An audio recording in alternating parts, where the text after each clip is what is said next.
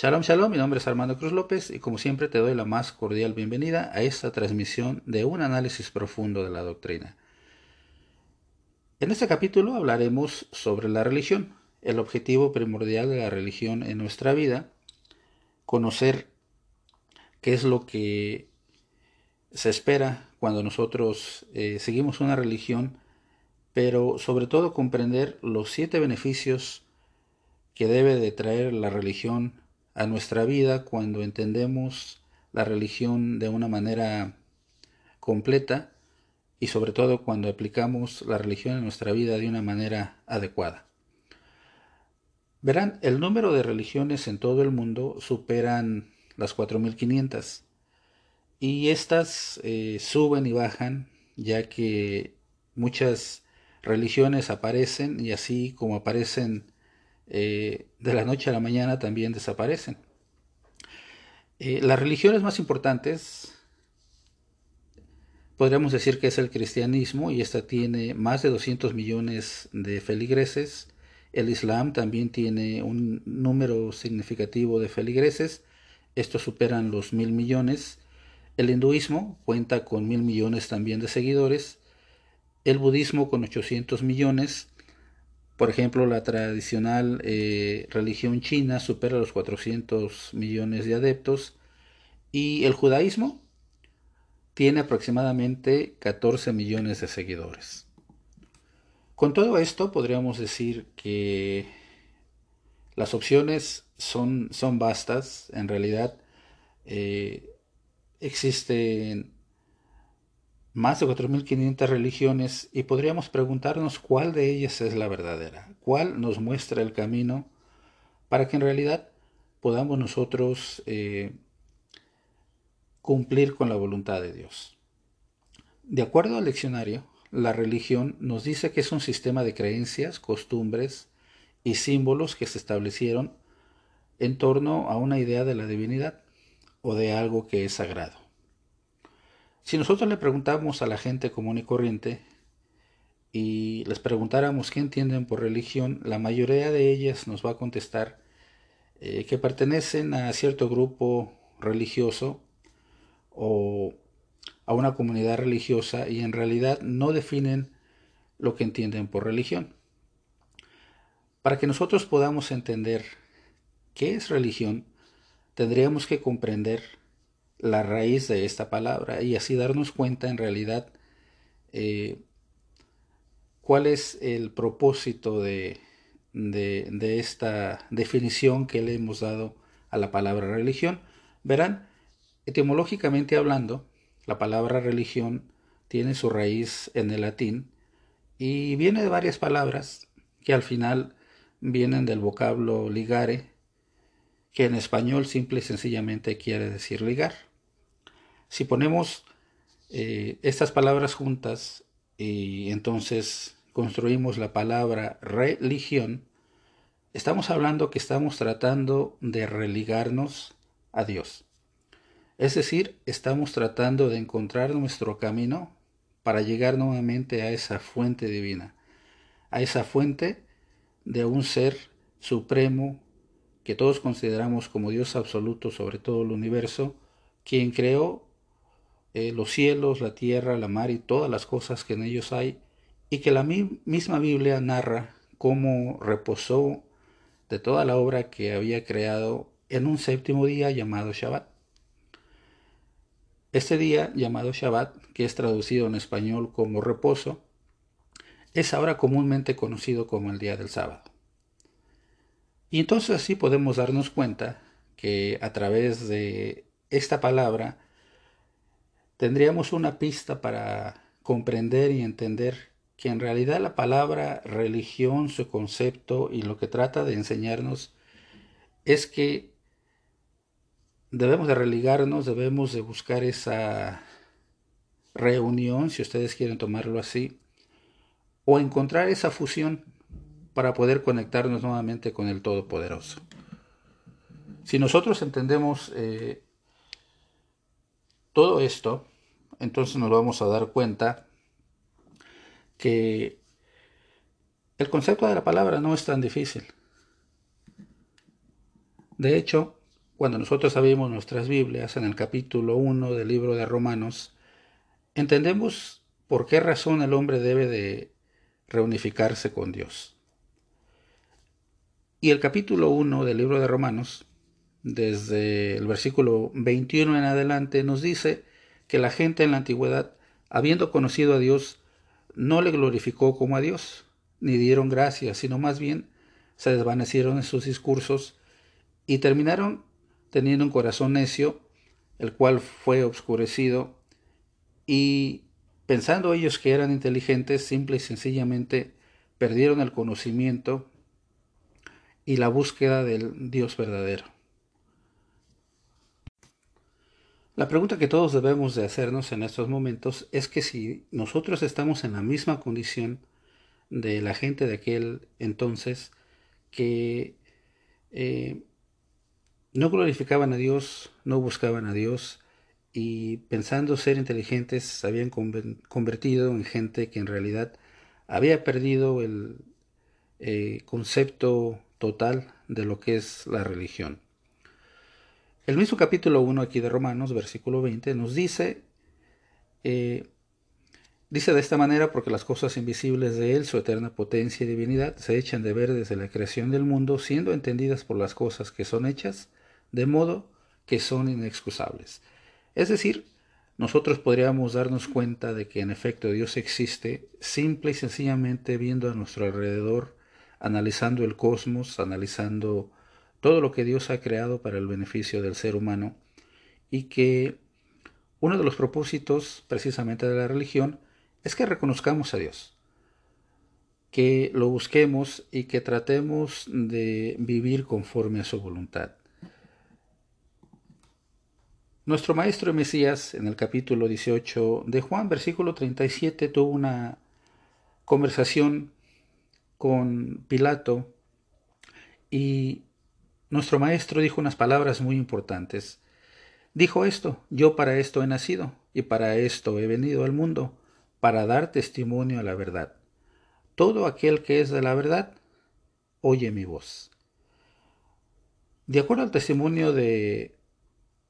Jesucristo, Él nace para enseñar la verdad, la verdad que Dios le había enseñado eh, al principio a la humanidad y que poco a poco se fue perdiendo y que Jesucristo retoma para enseñarle a la humanidad, a su pueblo, eh, ese camino a seguir, ese camino que el pueblo y esa visión que ya había perdido con el paso de los años y que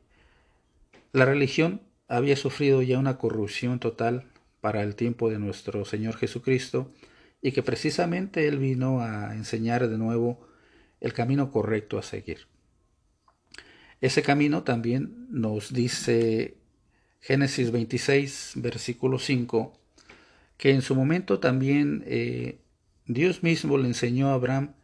cuál era el camino a seguir, cuál era esa religión correcta y adecuada que debería de, seguir Abraham para que así pudiera reconectarse perfectamente con Dios. Génesis 26.5 nos habla precisamente de, de esta situación diciendo esto. Por cuanto oyó Abraham mi voz y guardó mi precepto, mis mandamientos, mis estatutos y mis leyes. Génesis 26.5 es una eh, prueba clara y precisa de que en efecto Dios, a través de sus mandamientos que empezó a enseñar al Padre de la fe, al Padre Abraham,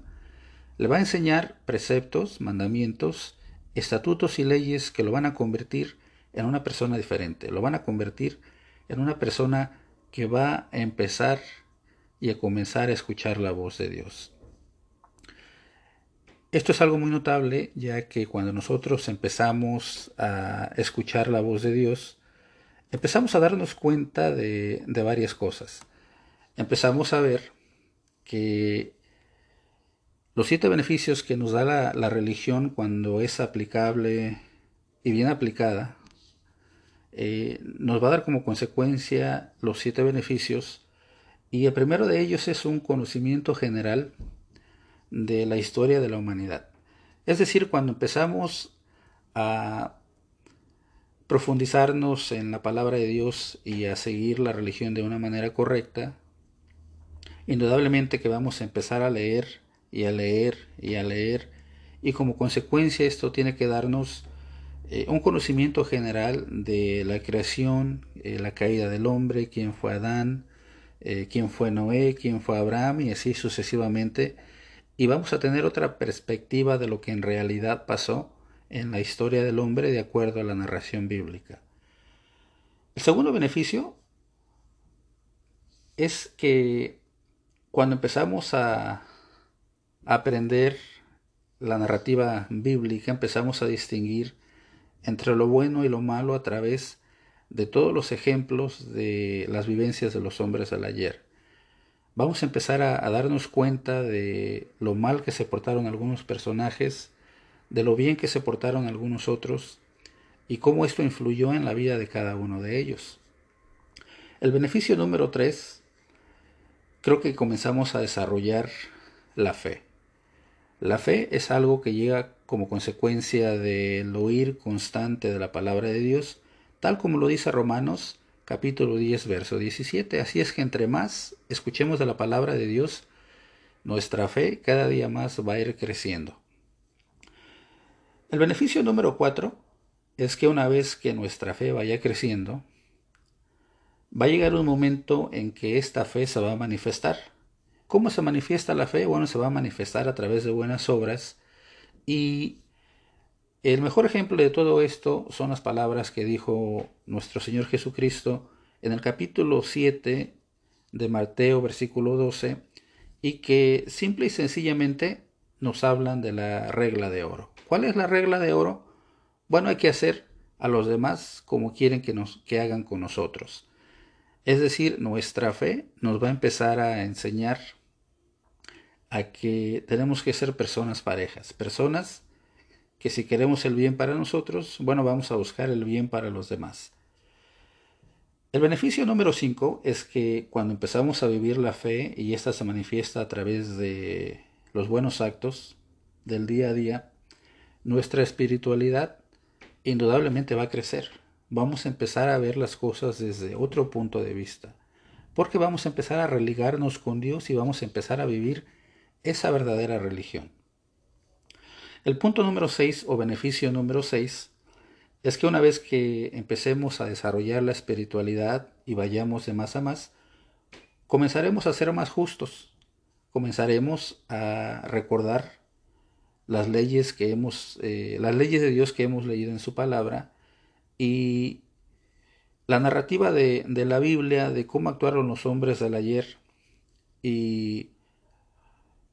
cómo actuaron a la hora de, seguir la voz de Dios. Entonces, eh, finalmente el número 7, después de que empecemos a ser personas más justas, eh, llegaremos a encontrar una fusión total con Dios. Es decir, finalmente encontraremos esa religión verdadera que nos ayudará a encontrar la comunión con Dios. Algo muy importante y evidente es que la Sagrada Escritura no menciona la palabra religión más que solamente en un versículo de toda la Biblia. Y en realidad no se menciona la religión porque, como decíamos al principio de este tema, bueno, la religión es una palabra, una mezcla de dos palabras eh, de origen latín, pero que Santiago resume de una manera perfecta en su capítulo 1 y nos dice en el versículo 22 eh, algo que es eh, genial, que debe de ser un, un estandarte para todos aquellos que nos consideramos cristianos. Y dice el versículo 22 de esta manera, Matsed, sed hacedores de la palabra y no tan solo oidores, engañándoos a vosotros mismos. Es decir, cuando uno llega a la verdadera religión, eh, la religión no se trata simplemente de hablar sino más bien de actuar. También aquí Santiago nos dice en el capítulo 1, verso 27, algo que debe de impactarnos si en realidad nos consideramos personas religiosas o buscamos eh, encontrar esa comunión perfecta con Dios. Y Santiago en el versículo 27, en su primer capítulo, dice esto, la religión pura y sin mácula delante de Dios y Padre es esta, visitar los huérfanos y las viudas en sus tribulaciones, y guardarse sin mancha de este mundo. Es decir, al final del discurso, al final de lo que podemos presentar a través de esta transmisión, podemos decir que la religión, cuando es bien aplicada, cuando es bien entendida y se vive de una manera perfecta, va a tener como consecuencia que seamos personas inteligentes, que seamos personas que vamos a aprender a distinguir entre lo bueno y lo malo, que vamos a empezar a desarrollar esa fe plena en Dios, vamos a confiar en Él, y que esa fe se va a manifestar a través de nuestras buenas obras. Que esa fe y que esas obras van a ir de la mano con la espiritualidad y que a nosotros ir creciendo cada día más en esa espiritualidad, pues la consecuencia de todo esto va a ser que comenzaremos a ser personas más justas, personas que vamos a pensar en Dios a la hora de actuar y pensar si lo que estoy leyendo en la Biblia va de acuerdo a, a la manera que me estoy comportando. Finalmente, si todo esto encaja debidamente como debería de encajar, pues vamos a encontrarnos que esa fusión con Dios esa comunión eh, perfecta que pretendemos encontrar con Dios, pues se va a convertir ahora en esa verdadera religión que estamos buscando y que al final del día se cumplirán las palabras del mismo maestro en el capítulo 18, en el capítulo 14, mejor dicho, de, de Juan, versículo 23, quien dijo esas palabras muy importantes que deben de resonar siempre en nuestra vida. Respondió Jesús y díjole, El que me ama, mi palabra guardará, y mi Padre le amará, y vendremos a él, y haremos con él morada. Es decir, cuando nosotros aprendamos la religión de una manera correcta y apliquemos la religión en nuestra vida de una manera correcta, tendremos una perfecta comunión con Jesucristo y Él y Dios serán capaces de vivir en nosotros para que podamos convertirnos en verdaderos hijos de Dios. La religión bien aplicada no tiene como resultado una persona que siempre es negativa, una persona que siempre eh, está de mal humor o que todo le parece mal o que todo es pecado, sino más bien la religión bien entendida y bien aplicada nos va a dar la libertad de decidir dentro de los parámetros de la ley qué es lo que podemos hacer y qué es lo que no podemos hacer. Todo siempre y cuando esté dentro de las reglas del Todopoderoso. Como siempre espero que esta transmisión haya sido de provecho eh, en tu vida. Espero que nos sigas acompañando cada viernes en las transmisiones de los diferentes temas y que sobre todo compartas este mensaje, el cual tiene como propósito un análisis profundo de la doctrina. Shalom.